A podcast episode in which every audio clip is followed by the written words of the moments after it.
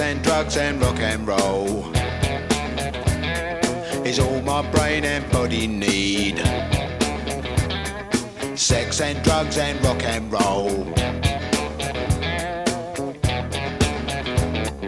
It's very good indeed. Keep your silly ways or throw them out the window. The wisdom of your ways. I've been there and I know lots of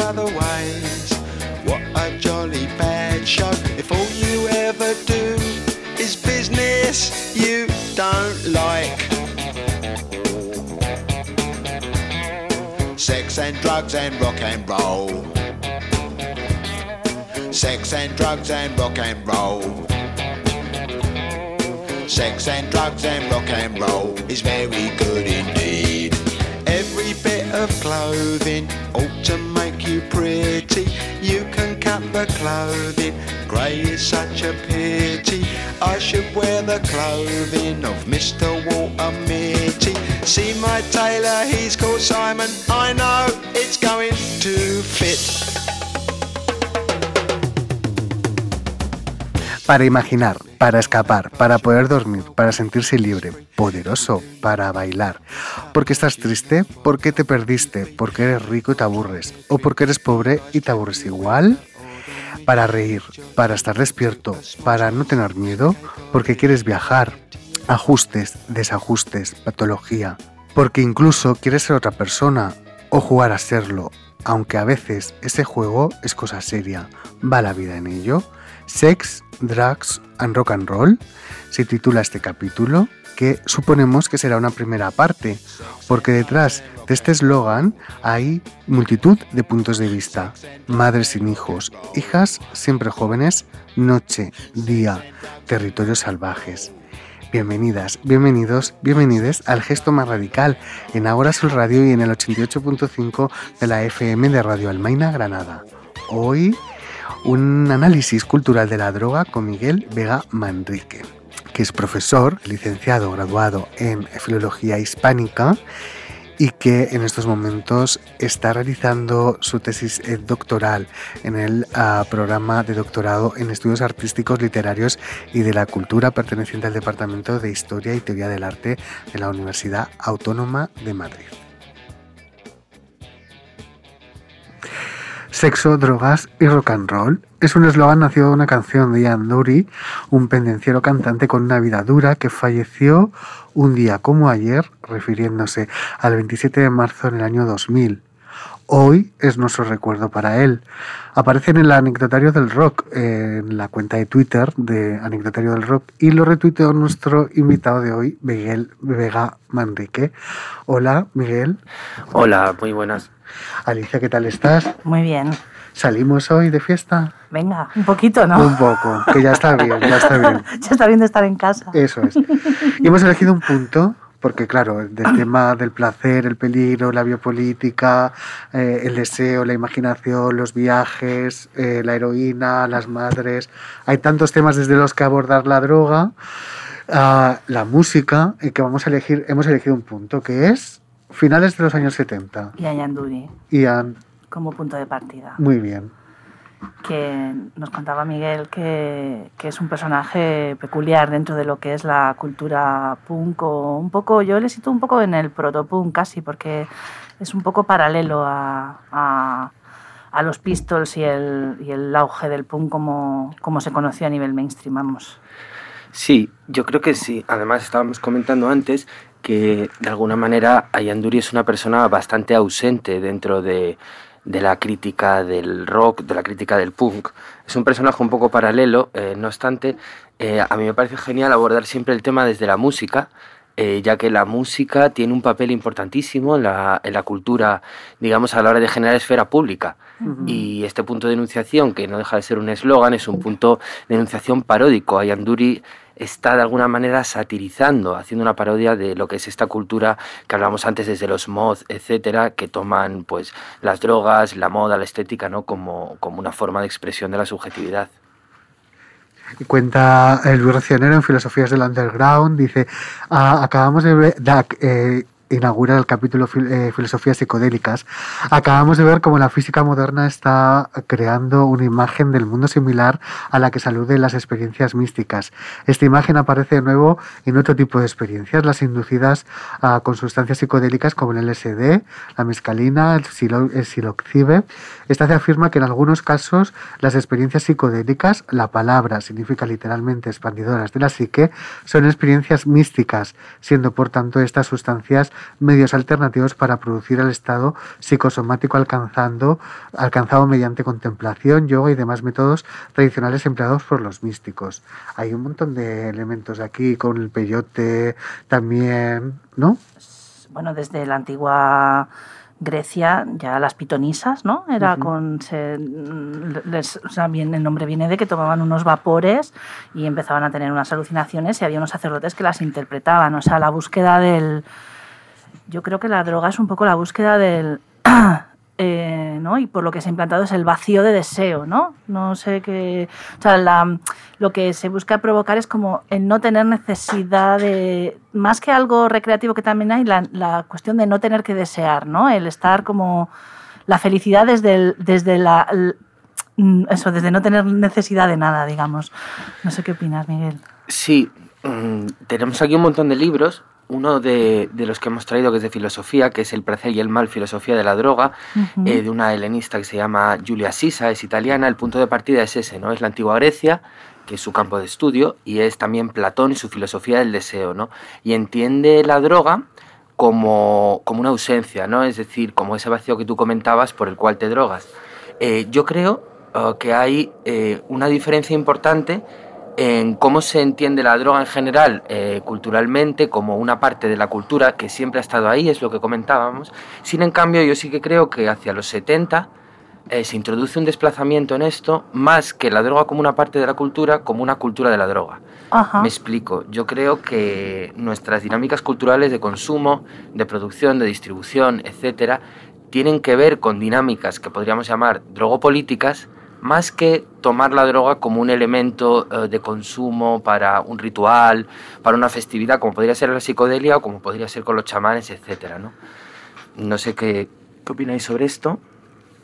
Como ya se integra dentro de lo que viene siendo una capitalización del, del consumo de las drogas, como otra fuente de, de ocio, ¿no? Sí, y yo creo que afecta también a digamos, a cómo nos relacionamos entre nosotros. Es decir, eh, a cierta mercantilización de la subjetividad por una parte, pero a cierto tipo de consumo generalizado, ¿no? Eh, podemos... Voy a leer una cita de un, de un libro de autoficción de Anne Marlowe que habla un poco sobre esto, ¿no? Y dice, la adicción a los opiáceos no fue un problema social hasta que se convirtió en una solución social. Eh, un accesorio, la heroína es una droga urbana, un accesorio de la vida nocturna. Es un complemento de las cafeterías que no cierran en toda la noche. Responde a la melancolía y al sentimiento de inadaptación que esos lugares encierran. ¿no? Y dice, este fenómeno no se produjo hasta que un elevado número de personas comenzaron a experimentar una sensación de segregación y ansiedad con respecto al tiempo y a sus propios cuerpos, y a sentir la falta de un modo natural de organizar su existencia. Entonces yo creo que aquí el tema del tiempo es fundamental, es decir, cómo nos relacionamos con los tiempos. Y aquí dentro de la droga eh, siempre eh, se omite o mm, no se trata del todo la cuestión de la adicción. O sea, en nuestro inconsciente colectivo yo creo que asociamos droga a adicción. sí. Lo que en realidad no produce adicción eh, no nos parece una droga. Por eso muchos tipos de consumo contemporáneos, por ejemplo de éxtasis, eh, de MDMA, etcétera, se consumen, se, eh, se conciben como consumos recreativos, ¿no? Porque produce un nivel de adicción muy bajo. Entonces yo creo que aquí el tema de las categorías droga, adicción, tiempo, tiene mucho que decirnos sobre cómo nos relacionamos contemporáneamente ¿no? con este tipo de sustancias y, como decía antes, también con, este, con estos modos de vida, de producir la vida de alguna manera. Y el elemento clase social eh, yo creo que también es importante, ¿no? Totalmente, el elemento clase social que, digamos, hace una fricción también con el tiempo. Es decir, me explico. Eh, cuando alguien dice tengo un problema con las drogas, generalmente no suele ser un problema de salud, Generalmente suele ser un problema derivado de conflictos eh, con el dinero, con el ámbito laboral, con el ámbito familiar, etc. ¿no? Entonces, eh, yo creo que lo que principalmente intercede con cualquier, eh, mm, digamos, artefacto que pueda estar dentro de la categoría de drogas es precisamente el tiempo. Es decir, el tiempo de consumo y el tiempo de la experiencia. ¿Cómo detener el tiempo? Se llama este libro de Anne Marlowe, ¿no? La heroína de la a la Z. Y creo que precisamente lo que es incompatible con cierto consumo es el ritmo de vida que nos rodea. Claro, es lo que te iba a decir, que a raíz de la cita que has leído, da que pensar en plan, eh, ¿realmente es la droga un problema? ¿O se generó como problema porque habría otras vías de pensamiento y de modo de entender la, la subjetividad y la manera de vivir la vida que eran un problema a cómo está estructurado todo, ¿no? Un poco es lo que, lo que plantea y es interesante. Evidentemente la adicción existe, pero o sea, no es una cuestión de romantizar el problema, pero bueno, no sé, al final cualquier cosa que te provoque un pensamiento que no esté o una emoción que no esté en la norma eh, puede ser problemático, ¿no? Sin necesidad de ser una adicción a la heroína. A mí me parece muy, muy problemático. Y me parece muy problemático también eh, el diagnóstico que va asociado a, a, cierto tipo de consumo de drogas. En este caso, el diagnóstico es la adicción. ¿no? Y me parece también problemático el tratamiento. Y me parece problemático porque verdaderamente es muy serio. Estamos hablando de problemas muy serios. Eh, pero eh, no por ello hay que dejar de poner en conflicto las categorías que a día de hoy, o digamos los mecanismos que articulan ¿no? estas cuestiones médicas, pero que a la vez son políticas. Es decir, eh, no me lo invento, a día de hoy eh, la psiquiatría para diagnosticarte una adicción solo necesita eh, que entre en conflicto un problema, ya sea económico, ya sea familiar, etcétera, para que cierto tipo de consumo se conciba como adictivo. Eh, es decir, se te considere como una persona susceptible de ser patologizada. Eh, este problema puede ser un problema de dinero, o este problema puede ser que has faltado al trabajo varias veces. No tiene por qué ser un problema directamente vinculado con la salud y con el cuerpo. Y esto me parece muy reseñable. Eh, ¿Hasta qué punto socialmente configuramos unos espacios y unos tiempos que condicionan y dirigen el consumo? Y ahí, cuando digo consumo, no es consumo de estupefacientes, es todo el consumo. ¿no?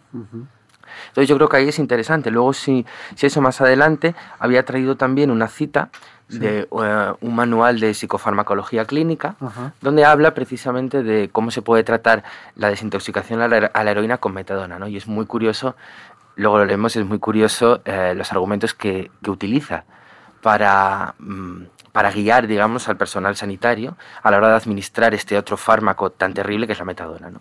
Entonces, realmente la adicción no existe hasta que tú no cumples con las expectativas que la sociedad espera de ti. O sea, porque no va asociado a un problema de salud, ¿no? Entonces, si empiezas a faltar al trabajo o empiezas a no tener, o empiezas a tener un conflicto económico, porque luego también en el tema de psiquiatría había que entrar en la utilización de ciertos psicofármacos que se utilizan para, para ciertas patologías de, diversidades eh, mentales o lo que sea, que también podrían ser muy discutibles porque también generan una adicción y un, y un, control del comportamiento. Eso estaba pensando, claro. Claro. ¿Cuál es la frontera, no? Eso es.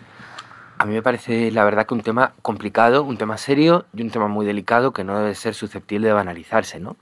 En todo caso, un tema de que se puede hablar porque eh, vivimos rodeados de un montón de fármacos eh, que nos ayudan o a dormir o a levantarnos por la mañana. Y son fármacos eh, recetados generalmente dentro de un espacio de tiempo muy largo por casi siempre em, la medicina de familia, etc. No siempre por dentro del ámbito de la psiquiatría. Y el autoconsumo y la autorregulación aparece muchas más veces de la que creemos. O sea, la gente se automedica mm, o va variando las dosis eh, de una forma absolutamente personal con mucha frecuencia, ¿no? Y estos son temas que permanecen, digamos, dentro de una dinámica todavía muy oculta dentro de nuestra relación, repito, con, con estos fármacos o con estas sustancias, ¿no? Lo mismo que podría ser quien está bien regulado con, con una botella de vino todos los días, eh, un día se toma dos copas, otras tres, pero es su modo de conciliar el sueño, ¿no? Sí. Este libro que tienes, el de narco... Uh el de reservo, el narcocapitalismo, ah, me parece ah, muy interesante porque de alguna manera el mensaje que transmite el neoliberalismo, este capitalismo tardío, es como un poco incongruente, por así decir, ¿no? esquizofrénico. y nos lleva a bueno, pues a que a un nivel altísimo de la población, por ejemplo, tome antidepresivos o calmantes, bueno, pues porque sencillamente no entiende el sistema, ¿no? Sí, Sergio se refiere al libro eh, Narcocapitalismo para acabar con la sociedad de la anestesia. Es un libro que ha publicado recientemente la editorial Reservoir Books y es de Loren de Sutter, eh, que es un, es un profesor eh, de Bruselas, eh, investigador, filósofo de mucho recorrido y suele tratar temas de, de, mucha actualidad. Los trata también de una manera, digamos, muy mainstream, ¿no? Es decir, es muy accesible. Y en este libro intenta hacer un recorrido por los antidepresivos, por los somníferos, por los analgésicos, ¿no? Como consustanciales, digamos, al sistema de producción neoliberal o lo que él llama del narcoliberalismo, narcocapitalismo, ¿no? que digamos que es una mutación de este sistema que, volviendo a la canción que hemos puesto, tiene lugar ¿no? en, esta mutación hacia el liberalismo de los años 70. Eh, actualmente no sé en qué punto podríamos encontrarnos. Eh, este libro sí que arroja luz un poco, tanto históricamente, por eh, estas moléculas y estas sustancias que han sido sintetizadas, que han sido refinadas y que, se, han, que se han expandido desde el consumo. En el psiquiátrico, en el siglo XIX hasta, hasta, ¿no? hasta el día de hoy, que, que prácticamente están a, a, la orden del día y tampoco tiene por qué ser malo, vamos a decirlo así, ¿no? Mm, todos tenemos el derecho al diagnóstico, yo creo, y todos tenemos derecho a, a regularnos mm, como, como, mejor nos venga, ¿no? Pero sí que creo que reflexionar sobre ello y hacer un ejercicio de autoconciencia sobre, sobre lo que tomamos y cómo lo tomamos también, también es importante.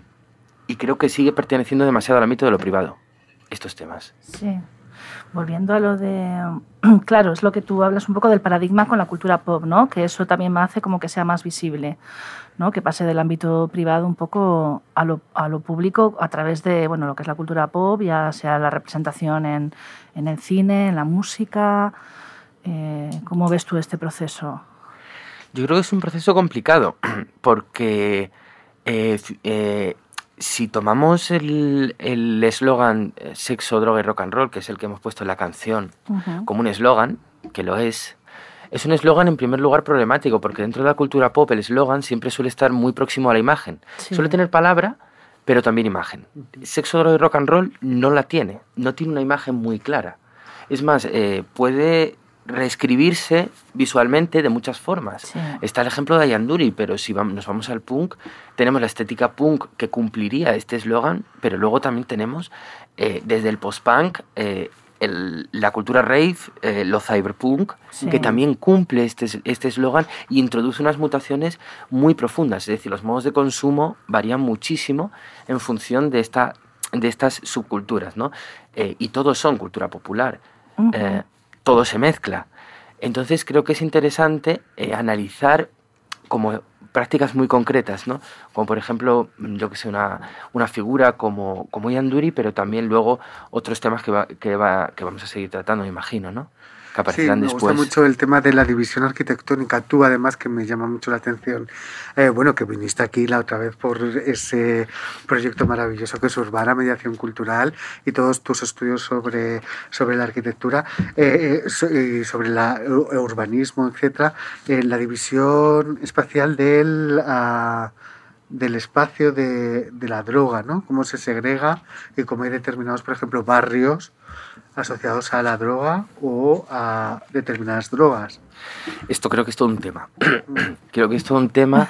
Eh, mm, tradicionalmente sí que el espacio público y el espacio privado al menos han dado la ilusión de estar muy claros y qué se hace eh, en la plaza, qué se hace en el descampado y qué se hace en el interior de la vivienda, ¿no?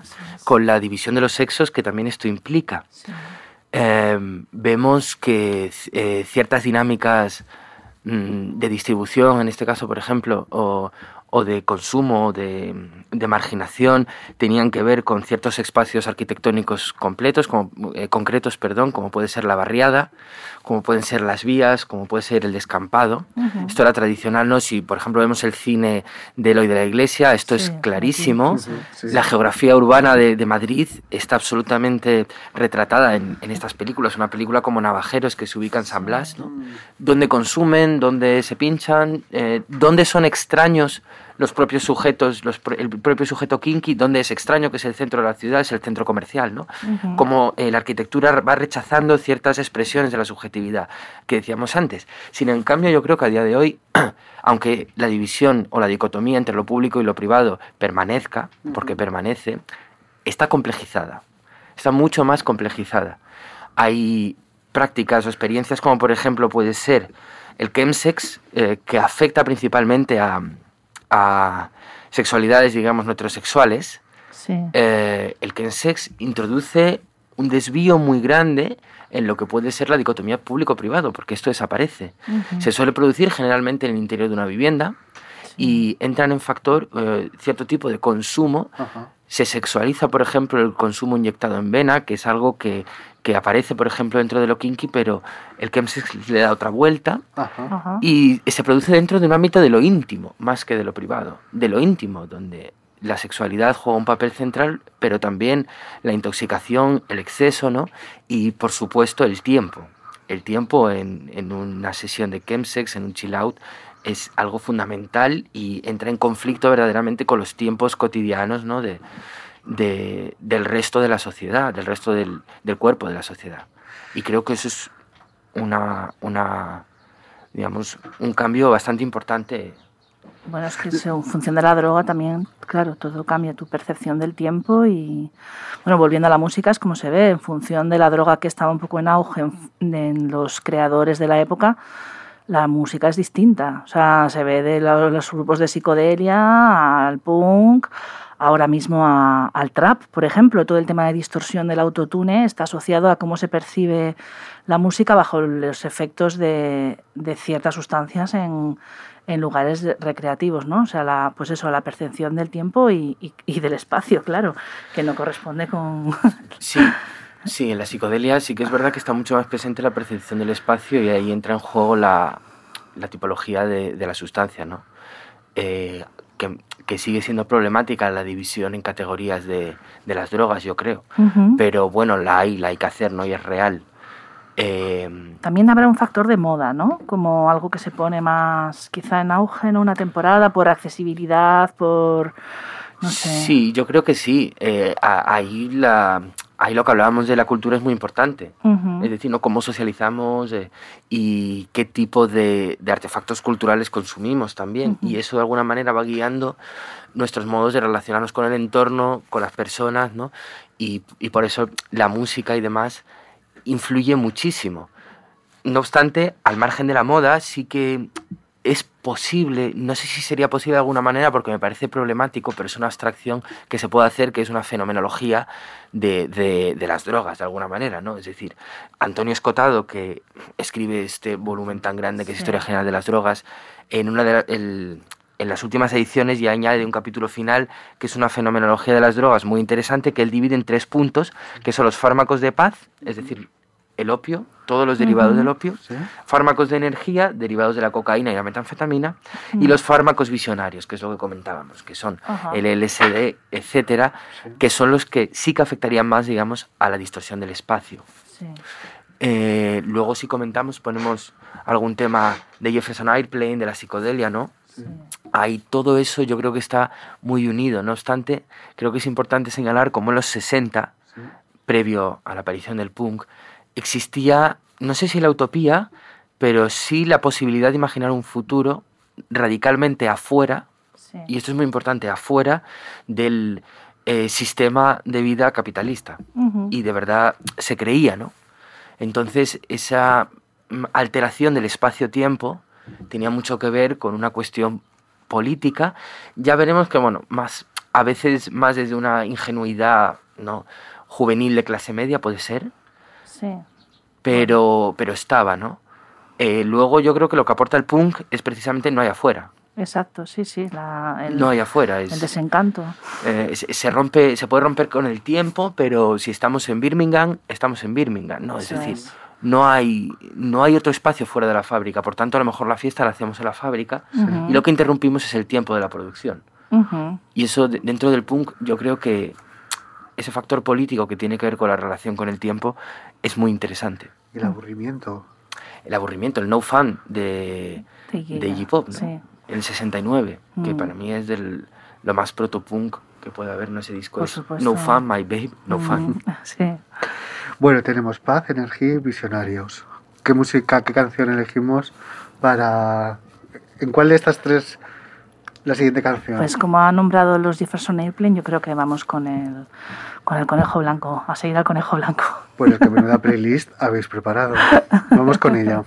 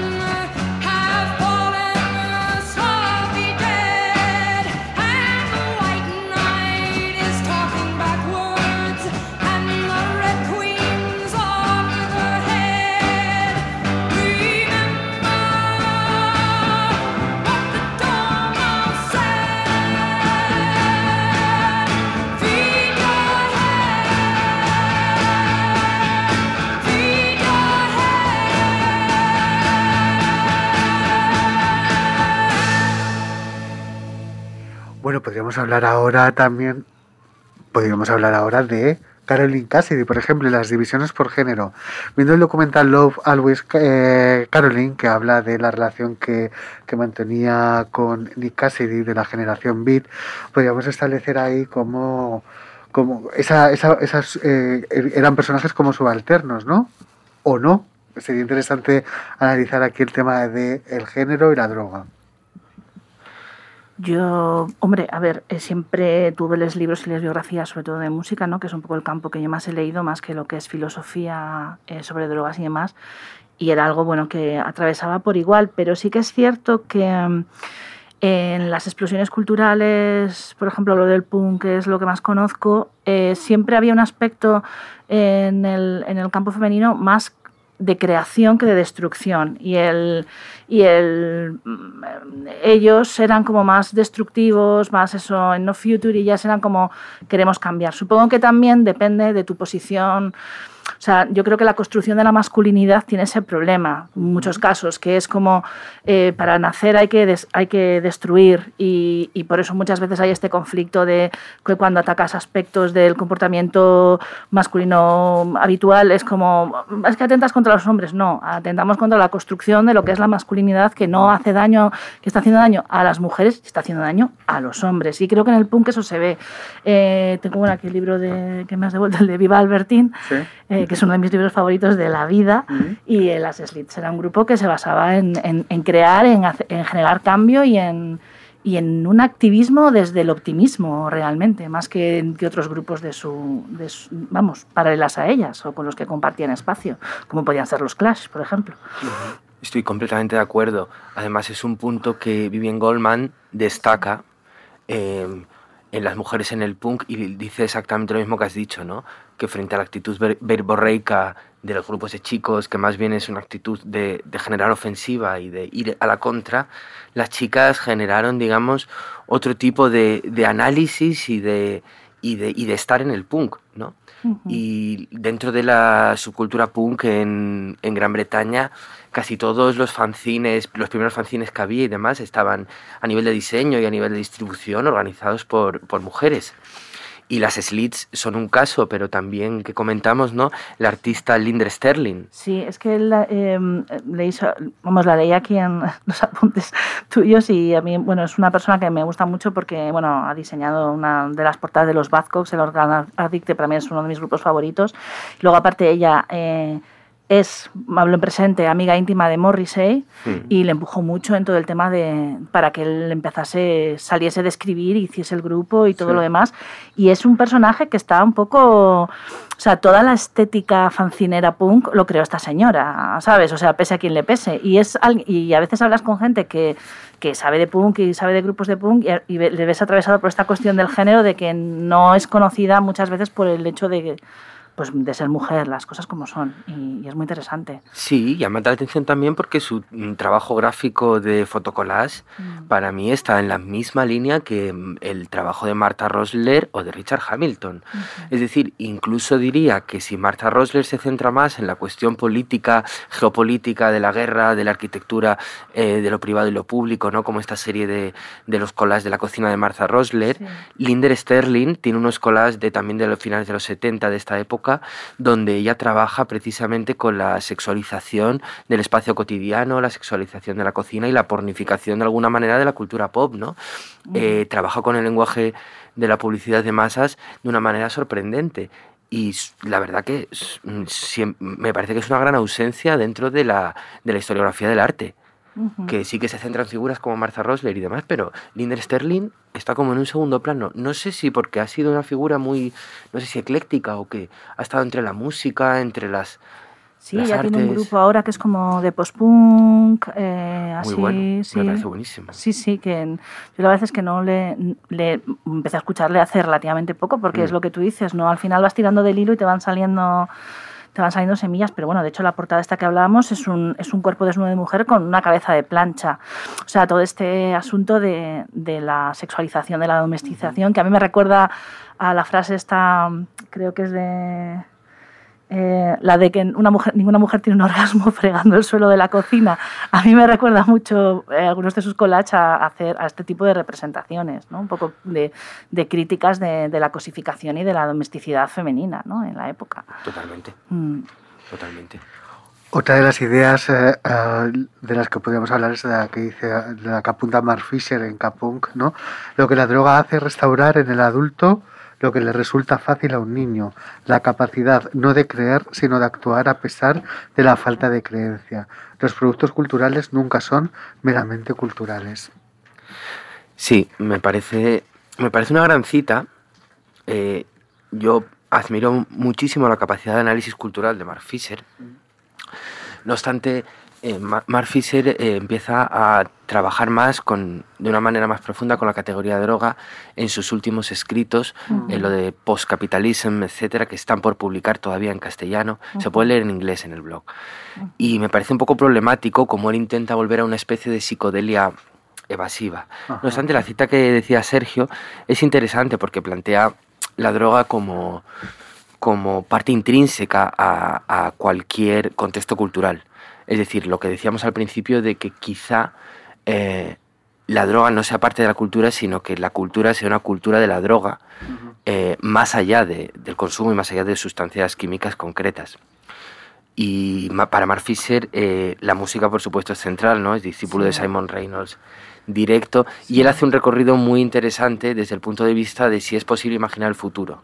No si es posible imaginar el futuro y lo que, lo que él echaba en cara, digamos, a ciertas dinámicas eh, sociales contemporáneas, pensadas también desde un punto de vista muy eurocéntrico, no nos olvidemos, ¿eh? es decir, desde una Inglaterra absolutamente contemporánea, deprimida, Ajá. post-crisis del año 2008, Sí. ¿no? Que esto también hay que tenerlo en cuenta, porque si nos vamos a, a otras periferias, la situación veremos que es muy diferente, pero bueno, lo que Mark Fisher eh, de alguna manera percibe muy fuertemente es cómo los adolescentes con, lo que, con los que él trabaja están absolutamente medicalizados. Sí. Están absolutamente medicalizados porque no se adaptan a un tiempo y a un espacio que a lo mejor está totalmente obsoleto, ¿no? Claro. Y yo se lo venía comentando antes con Sergio de Camino también, ¿no? Cómo yo lo veo todos los días en el centro escolar donde trabajo. Es decir, en la situación de la, la situación de la pandemia ha hecho muchísimo daño también a cómo nos estamos relacionando con el tiempo y, y con el espacio privado. Eh, el espacio privado ha pasado a ser también una especie de, de punto de común donde trabajamos, donde la videoconferencia entra en nuestro salón, a veces interfiere pues quien tiene niños sus niños, quien tiene animales sus animales, ¿no? Y, y claro, eh, esto también los niños lo están somatizando de una manera muy particular y, y verdaderamente eh, se hacen estragos que no se comentan ni se cuestionan con temas de medicaciones para que ese niño o no se autolesione o no moleste. Y, y no hay otra no hay otra explicación, porque es porque son los dos factores que entran en conflicto. O este niño no puede estar quieto en el aula o este niño se va a hacer daño. Claro. Estamos medicalizando a las personas cuando realmente lo que tendríamos que medicalizar es a la sociedad que no está funcionando, ¿no? Efectivamente, creo que la cuestión es una cuestión política. Es decir, la droga intercede directamente. Cuando digo política, quiero decir el- en el modo en que colectivamente organizamos la vida. ¿no? Entonces, eh, la drogopolítica, de alguna manera, poner cuestiones drogopolíticas, es decir, cruzarlas con la categoría droga, implicaría pensar esto. Pensar eh, en el tiempo, cómo habitamos el tiempo y cómo generamos unos espacios donde puedan convivir más tiempos, es decir, ¿no? Más, tiempos, ritmos. más ritmos de... Claro. Con los niños se ve mucho, sí, porque ahora hay mucho niño que está diagnosticado de, eh, pues, eh, TDAH. De TDAH, exacto. Y eh, al final te piensas, bueno, eh, ¿es el niño o es que los rit- claro, evidentemente los ritmos de los niños no son, no, no, no van acorde con la vida adulta. Los niños o se mueven más o se mueven menos o tienen, o sea, tienen otra manera de entender el mundo, ¿no? Lo que dice eso de actuar a pesar de la falta de creencia, que muchas veces como, bueno, es que le estás poniendo una etiqueta y le estás dando un diagnóstico porque no quieres adaptar tu vida o no se quiere adaptar la vida a, las necesidades de ese, de ese individuo o de ese grupo de individuos, porque ya no es un individuo en concreto, son grupos de individuos cada vez mayores, además. Claro, yo creo que ahí también es muy interesante ver cómo mm, la cultura que consumimos o la cultura de masas eh, ha ido tornando más hacia la vía de lo desde la vía de lo estimulante, digamos, hacia la vida de- hacia la vía de lo anestesiante. Sí.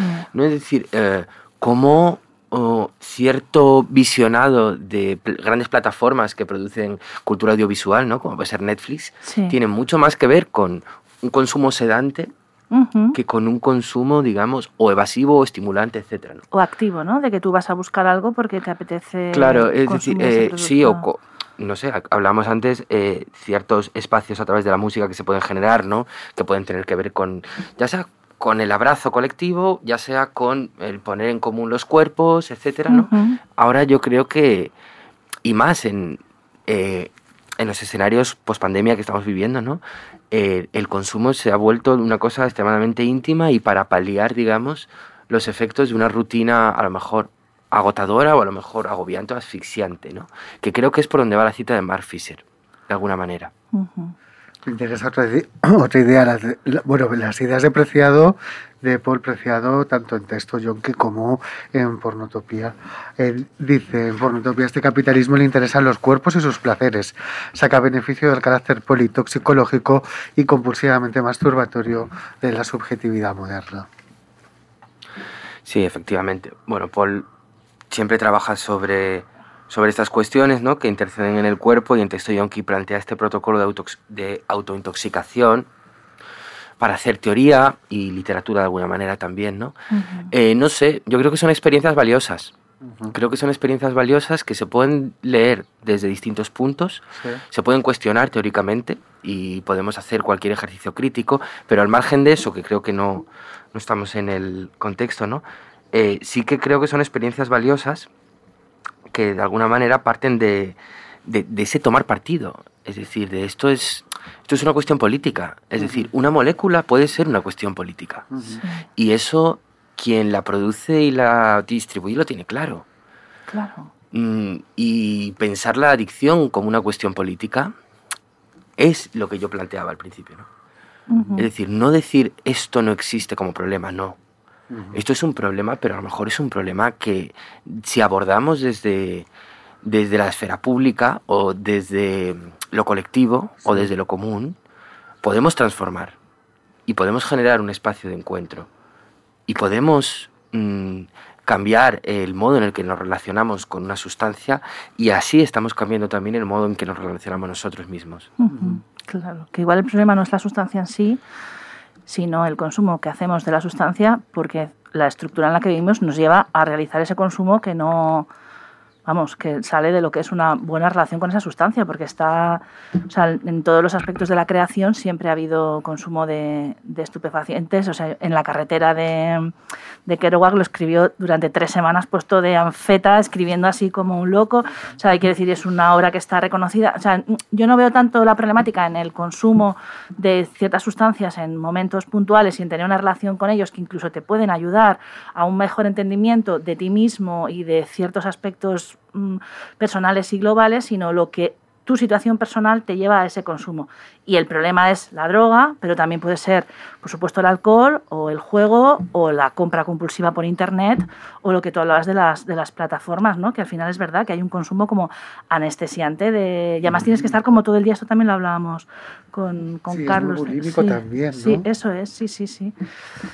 Si os parece, puedo leer una pequeña cita de un libro que es muy iluminador además porque bueno, la figura de Jan Cocteau no es muy conocido eh, por su multidisciplinaridad en el arte, etcétera, y él durante el año 28-29, Sí. unos meses, está ingresado en el hospital Saint-Cloud porque se va a desintoxicar del opio. Y él publica un diario que es Diario de una desintoxicación, y la verdad es muy luminoso porque, bueno, él se lo toma como una experiencia, digamos, que va a abordar desde la catarsis artística, ¿no?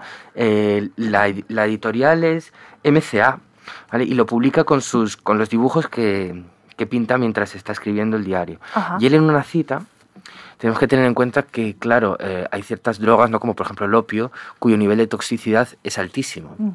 Entonces, eh, requieren ciertos espacios de, a lo mejor, de ayuda, etcétera, no clínica para, para poder, eh, digamos, reconducir el cuerpo. Y él dice, el opio nos desocializa y nos aleja de la comunidad. Por otra parte, la comunidad se venga. La persecución de los fumadores es una defensa instintiva de la sociedad contra un gesto antisocial. El gesto más radical. Nace con la vocación de un programa ornitorrinco, donde crecen y se mezclan cultura, literatura, música y disidencias. Dirigido por Sergio Vega y Alicia Santurde. Escúchanos en Agora Sol Radio.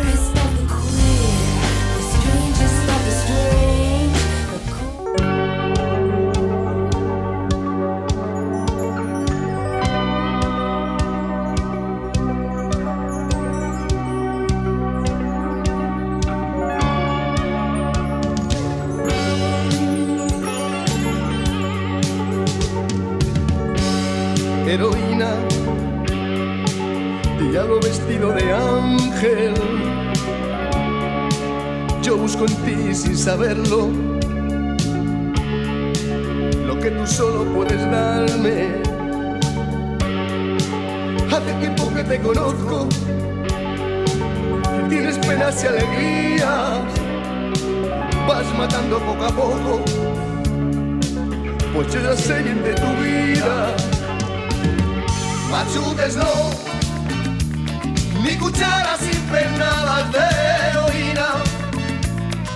más jóvenes llorando, no chilla. Solamente oír tu nombre causa ruina. Machutes no, ni cucharas infernales de heroína. No más jóvenes llorando, no chilla. Solamente oír tu nombre causa ruina.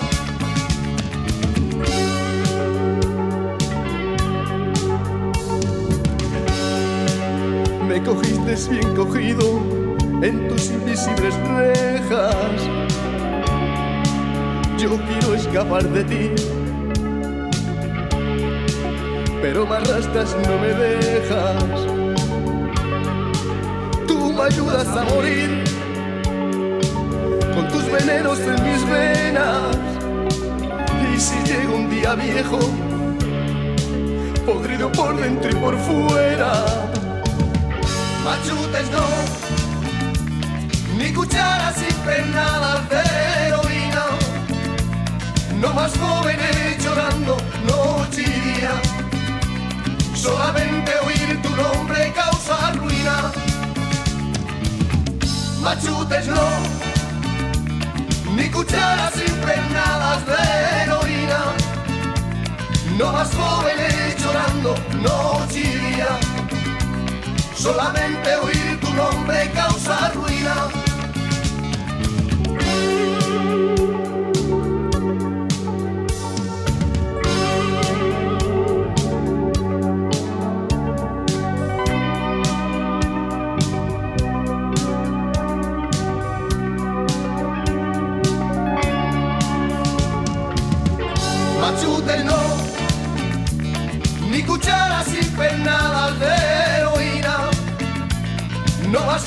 Jóvenes llorando noche y día. Solamente oír tu nombre causa ruina. Machutes no, ni cucharas sin penadas de heroína. No más jóvenes llorando noche y día. Solamente oír tu nombre causa ruina. No te complicas la vida. Machutes no, ni cucharas sin penadas de heroína. De verdad, ¿eh? No más jóvenes llorando noche y día. Solamente oír tu nombre causa ruina. Machutes no, No, no, no. ni cucharas sin penadas de. Heroína. No más jóvenes llorando noche y día. Solamente oír tu nombre causa ruina. Ruina, ruina. Machutes no, No, no, no. ni cucharas sin pernadas de heroína. No más jóvenes llorando y día. Vemos con esta canción de la heroína. Que estabas diciendo antes, Alicia, una cosa muy interesante de la música que sonaba en las prisiones. Bueno, esto me lo contó a mí una persona que conocí una vez que había estado preso durante Sí. los 80 en España y decía que de las pocas cintas que sonaban todo el tiempo en el patio era esta de los Calis y lo contaba con lágrimas en los ojos porque claro les, les llevaba a todo a, a todo eso no que eh, este grupo dentro de su de su género musical era muy crítico con todo el tema de, de las drogas pues, que, que ha afectado mucho a, a- a los gitanos, las cosas como son. Entonces, eh, lo decía y a mí me, me impactaba porque nunca, nunca lo había visto desde ese punto de vista. Sí, sí, sí. Eh, es un tema complicado y es un tema que creo reciente todavía, ¿no? Es un tema que está muy reciente en la sociedad, que últimamente sí que desde la cultura se le está dando una vuelta de hoja, ¿no? Se, se está releyendo los años 80 en España, cómo se hizo la transición que supuso el posfranquismo, ¿no? para, digamos, esa búsqueda del orden y el bienestar social y cómo de alguna manera en la prisión eh, eh, se, se penaliza o se encierra eh, cierto tipo de, mm, de sujeto, en este caso sujeto político, ¿no? Eh, que entronca creo con la con el tema de la venganza social que hablaba antes Jean Cocteau, Sí. ¿no? Cómo la sociedad se toma sus propias revanchas por eso que está mal y cómo muchas veces la- incluso la propia familia, ¿no? Aquí en, en el Estado español eh, justificaba la, la, la mala deriva de, de- de un miembro de su familia porque, claro, eh, había cometido la torpeza de ser yonki. Sí, Es decir, era yonki, por tanto robaba, etcétera, etcétera, ¿no? Y aquí es cuando se complica todo, todo el tema. Todo el tema cuando la droga ya no es la droga, sino que es una enfermedad. claro. Hay una línea delgada Ajá. que no se sabe nunca cuándo comienza, cuándo no. Y sí que lo que comentaba Sergio al principio, el factor de clase es importantísimo. Sí, Es importantísimo, es decir, no es lo mismo pincharte heroína siendo Keith Richards que pincharte heroína siendo un obrero de, de Vallecas en los años 80. Claro. No es lo mismo. Así es, sí, sí. Eh, sí, es que Richard todavía te puedes ir a, a cambiar la Mm. sangre cada, cada X tiempo para, ¿no? Que es lo que él y este, mm, eh, Ozzy Osbourne también, que son los dos que, que lo hacen y continúan, no utilizan heroína, pero vamos, se sabe porque cuando hacen giras está puesto en su rider de ciertas sustancias legales que son equivalentes a esto que siguen tomando, pero claro, es lo que tú dices, ¿no? El factor de clase. Los demás están todos, pues eso, eh, todos muertos, ¿no? Sí, la, la- la- la penalización también, eh, la penalización por parte de, de- de los entornos. No sé si os parece, antes de terminar, que os introduzca, es que me parece muy, muy llamativa esta cita que extraí estudiando un manual, un manual eh, muy, muy contemporáneo de psicofarmacología clínica, es decir, Sí. un manual que está en completa vigencia desde el año 2008. Los manuales de psicofarmacología son unos volúmenes muy gordos, eh, no me lo podía traer porque pesa muchísimo. Y bueno, hacen un repaso, digamos, por todas las, eh, las sustancias que recetan, eh, que receta en este caso la psiquiatría. Eh, cuando hablaba de la, de la metadona, eh, dice lo siguiente, es una cita muy breve. A lo largo de los años se ha constatado que el objetivo de los programas de mantenimiento con metadona y otros relacionados no es dejar de manera gradual la metadona en semanas o meses, sino estabilizar a los pacientes de modo que puedan mejorar su ajuste psicosocial o al menos no incurran en delitos para obtener heroína.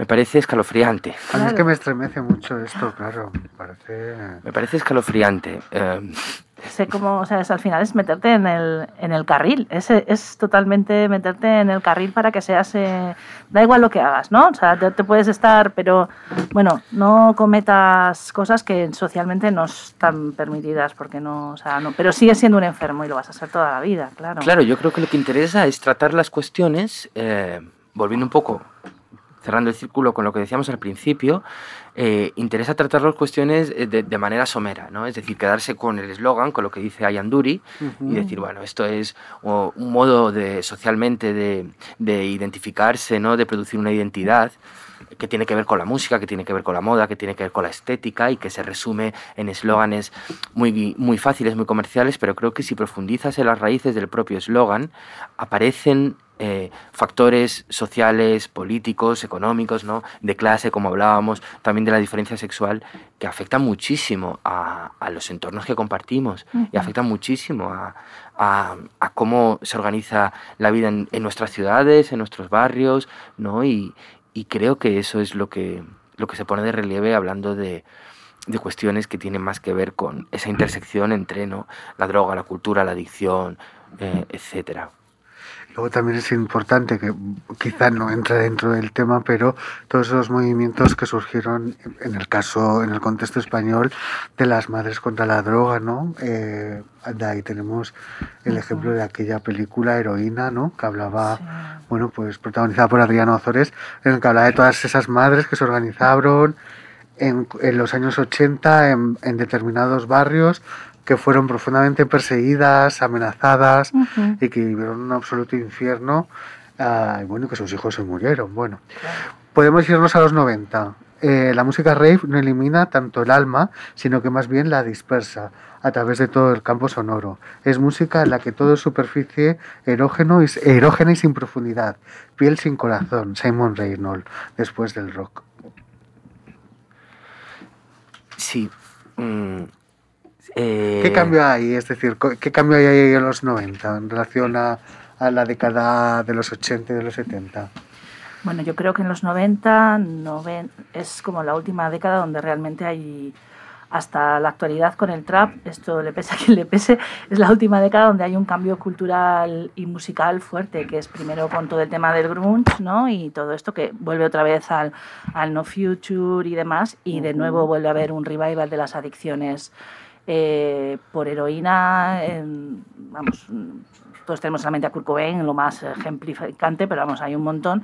Y luego toda la cultura rave, ¿no? Que ya que derivó, pues eso. esto también lo habla mucho Mark Fisher, ¿no? Todo el tema de, de la cultura rave, de los sonidos que se creaban para también el tipo de, de estimulantes, eh, cómo se trabajaban los graves, cómo algunos grupos trataban de hacer una especie de activismo musical para intentar llegar a la gente que estaba eh, en las raves de una manera muy sutil, habla de Moby, habla de, de todo esto. Es, eh, yo creo que fue la última gran, gran década en ese sentido para, vamos, mm, para bien o para mal, porque encima también es una década, que esto lo hemos hablado varias veces en, en el programa, que estaba como muy idealizada y al final fue, mm, fue un fracaso económico y social, ¿no?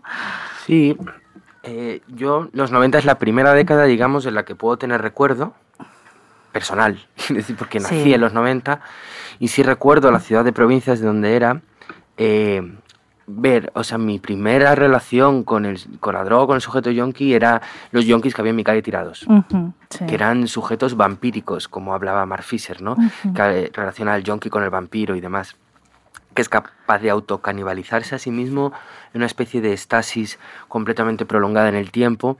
Y creo que la cultura rave, dentro de, de esa esfera de los 90, ¿no? Sí que, sí que introducía al menos eh, esa ilusión de comunidad, ¿no? De comunión, Sí. de, vol- de mezclar un poco la intimidad de, eh, o la dentro del punk con la evasión de la psicodelia y, la, y por otra parte la interrupción del tiempo, ¿no? cuando se generaban estas, mm, estas eh, fiestas, pero que también eran un poco experiencias místicas. y la reapropiación del espacio de producción, porque normalmente siempre se celebraban en fábricas o en espacios que previamente habían sido espacios de, de producción casi siempre. Que yo creo que sigue un poco vigente ¿no? dentro de nuestra cultura lo que es la Ujú, rave. Sí. O sea, el espacio de, de juntarse muchas personas desconocidas. No, bueno, ahora lo estamos viendo con las Mm. grandes fiestas desarticuladas, la más famosa esta de Barcelona, en Sí. Navidad, en Año Nuevo, no era una rave, Sí, sí. era una fábrica. Bueno. Barcelona es una ciudad que no está tiene una cultura rave siempre muy activa, supongo que desde los 90. Pero, pero creo que, que es interesante pensarlo también como, no sé, como esa constante que permanece ahí en la cultura de alguna manera y que, y que va a seguir estando y se va a seguir transformando y nos va a poder permitir leer también no estas, estos cambios en, en nuestras, en nuestras formas de, de vida contemporáneas. Siempre además el tema rave se asocia mucho como al estilo de música, cuando realmente creo que es un concepto de lo que tú dices, ¿no? De mancomunidad, de cómo la gente se une, más allá de lo que, bueno, pues simplemente sea música dance o no sé exactamente cómo se llama, porque hay mil, hay mil estilos, ahí me pierdo porque no es mi, no es mi fuerte. Sí, el tecno yo creo que utiliza la música de una manera Mm. mucho más próxima a lo que es una sustancia química que a un elemento sonoro, sin descartar que la música siempre ha estado no teorizada por sus efectos también psicosomáticos. Claro. O sea que esto es una cosa muy antigua, ¿no? Sí, sí. Pero la rave intenta buscar un poco esa pulsación, esa vibración que te va a ir conduciendo, que va a ir guiando en ese viaje. ¿no? Que lo acompañará el éxtasis, lo acompañarán otra serie de estimulantes o de drogas psicoactivas que, que van a generar, digamos, un espacio de, de encuentro, un espacio donde van a fluir también las identidades, las sexualidades, etcétera, de otra manera. No de otra manera que cotidianamente no sería posible. Claro. Por tanto, la artificialidad propia de toda cultura es la artificialidad que caracteriza también eh, a la droga en cuanto artefacto que altera el, el orden químico y molecular Y de el los tiempo, cuerpos. ¿no? ahí desaparece Claro. la, la sensación de tiempo. Totalmente.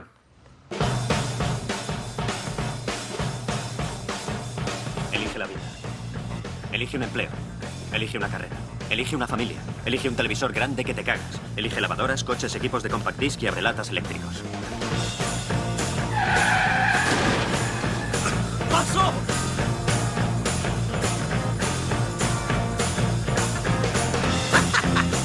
Elige la salud, colesterol bajo y seguros dentales. Elige pagar hipotecas a interés fijo. Elige un piso piloto. Elige a tus amigos. Elige ropa deportiva y maletas a juego. Elige pagar a plazos un traje de marca en una amplia gama de putos tejidos. Elige el bricolaje y preguntarte quién coño eres los domingos por la mañana. Elige sentarte en el sofá a ver teleconcursos que embotan la mente y aplastan el espíritu mientras llenas tu boca de puta comida basura.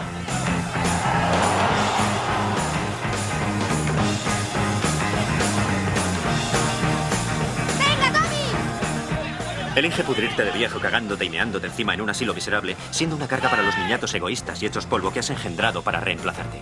Elige tu futuro. Elige la vida.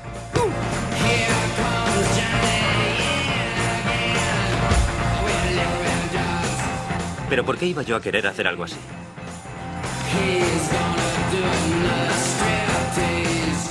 Yo elegí no elegir la vida. Yo elegí otra cosa. ¿Y las razones? No hay razones. ¿Quién necesita razones cuando tienes heroína?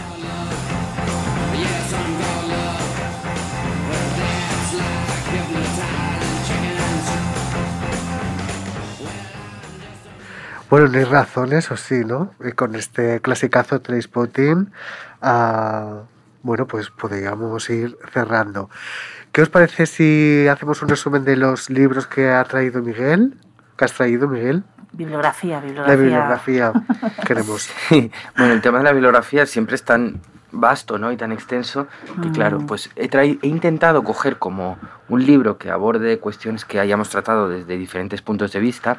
No hemos tratado mucho el tema económico y de la estructura económica, ¿no? pero hay un libro de Tom Wainwright que se llama Narconomics, cómo administrar un cártel de la droga, donde desde el punto de vista de la economía y del periodismo económico va desentrañando los diferentes eh, los diferentes sistemas que digamos van permiten la convivencia de eh, la, la economía capitalista con esta economía sumergida que son los carteles de la droga. Hay más libros ¿no? que lo tratan de manera más exhaus- exhausta en contextos geopolíticos concretos, pero bueno, este, este está bastante bien. Luego, he traído otro desde el punto de vista de la historia. Ya hemos mencionado Escotado, que es digamos el clásico, Sí. pero hay uno de Richard Davenport que es La búsqueda del olvido, historia global de las drogas, 1500-2000. Lo edita Fondo de Cultura Económica y es un libro que está genial. Es una documentación también por diferentes expresiones culturales, como van cambiando desde, digamos, la Edad Moderna hasta la década de los 2000. Está documentado también fotográficamente y es muy interesante. Desde el punto de vista de la literatura y la autoficción, ya he leído citas de los dos. Uno es el de Jean Cocteau, el diario de una desintoxicación, y el otro es Cómo detener el tiempo, de Anne Marlowe. Y creo que esta autoficción, desde el punto de vista de esta mujer, escritora, que no victimiza su experiencia con la heroína, eh, que no victimiza tampoco el tema de la adicción, eh, ha sido un libro poco leído y fue muy criticado en el contexto norteamericano donde salió, ¿no? Eh, pero a mí me parece, la verdad, que tiene muchísimo interés. Y también eh, formalmente, como lo escribe, ¿no? que es desde el punto de vista del, del diccionario. Va haciendo pequeños capítulos, está muy bien. Luego, desde el punto de vista del arte de la cultura visual, hay un libro de Diedrich, Diedrichsen, que es este crítico cultural eh, que se dedica al, al siglo XX, eh, que se llama Psicodelia y Ready Made, y hace un recorrido por diferentes expresiones, como pueden ser las portadas de los discos, Ajá. como pueden ser eh, envoltorios, canciones, eh, espacios de reunión juvenil, ¿no? Los va analizando y va desgranando un poco lo que son las diferentes mutaciones en la cultura del siglo XX, desde la psicodelia, el punk, etcétera, ¿no? Esas décadas que a él le interesan. Y luego, por último, estaría el que nombramos de Julia Sisa, que es desde el punto de vista de la filosofía, ¿no? Y más centrado en el marco helenístico, que se llama El placer y el mal, filosofía de la droga. Y este más reciente que ha publicado Lauren de Sutter, que es Narcocapitalismo, para acabar con la sociedad de la anestesia, ¿no? que es un libro breve, muy accesible, que de alguna manera habla también de esto, de esto que son pues los fármacos que cotidianamente permiten al cuerpo social seguir digamos funcionando con las mismas dinámicas de, de producción y, re- y reproducción de la vida ¿no? esto sería un poquito Placer, peligro, imaginación, viaje a muchos temas. Nos han quedado muchísimos pendientes. Sí, sí, esto es va Escrito para una serie para una propia serie de gesto más programas. radical. Exactamente. Eh, Miguel, ¿cuáles son tus próximos proyectos? pues nada seguir trabajando con la tesis eh, seguir bueno pues con mis temas de estudios eh, mi trabajo Y, y nada, yo estoy enfocando pues todos estos temas que estamos tratando también a través de lo que tiene que ver con el mito y la mitología, que hoy no lo hemos, Ajá. No lo hemos tratado, ¿no? pero está muy presente. Sí. La mitificación a través de la cultura popular de, de ciertas narrativas que al final son narrativas que, que, nos, que nos construyen, que nos, que nos guían, que nos mueven. Y como intercediendo en, esta, en este imaginario mitológico también puedes, al menos, no sé, reapropiarte de, de experiencias ¿no? concretas de, de existencia y de, y de tu día a día. Perfecto. Pues nos empla- te emplazamos, si te parece, Sí. a una segunda parte de este sex, drugs and rock and roll. Cuando queráis. Ha sido, ha sido un placer, de verdad, y muchas gracias por la invitación. Vamos a terminar con una canción que nos ha descubierto Miguel, que además es muy contemporánea, porque el autor nos acaba de decir que, nos ha contado que, que la, que vamos, la compuso en confinamiento y se llama Toque de Queta. ya no decimos No nada decimos, más. no podemos añadir. No quedan sitios de jarana. Los pacos vigilan tus andadas. Parece que ya no queda nada. Voy a hacer un par de llamadas. Dime qué tal te va. Siglos que no te veo. Hoy vamos a quedar. Que no se entere el perro. Aquí se va a liar. Pa' ti yo tengo hueco. Vamos a celebrar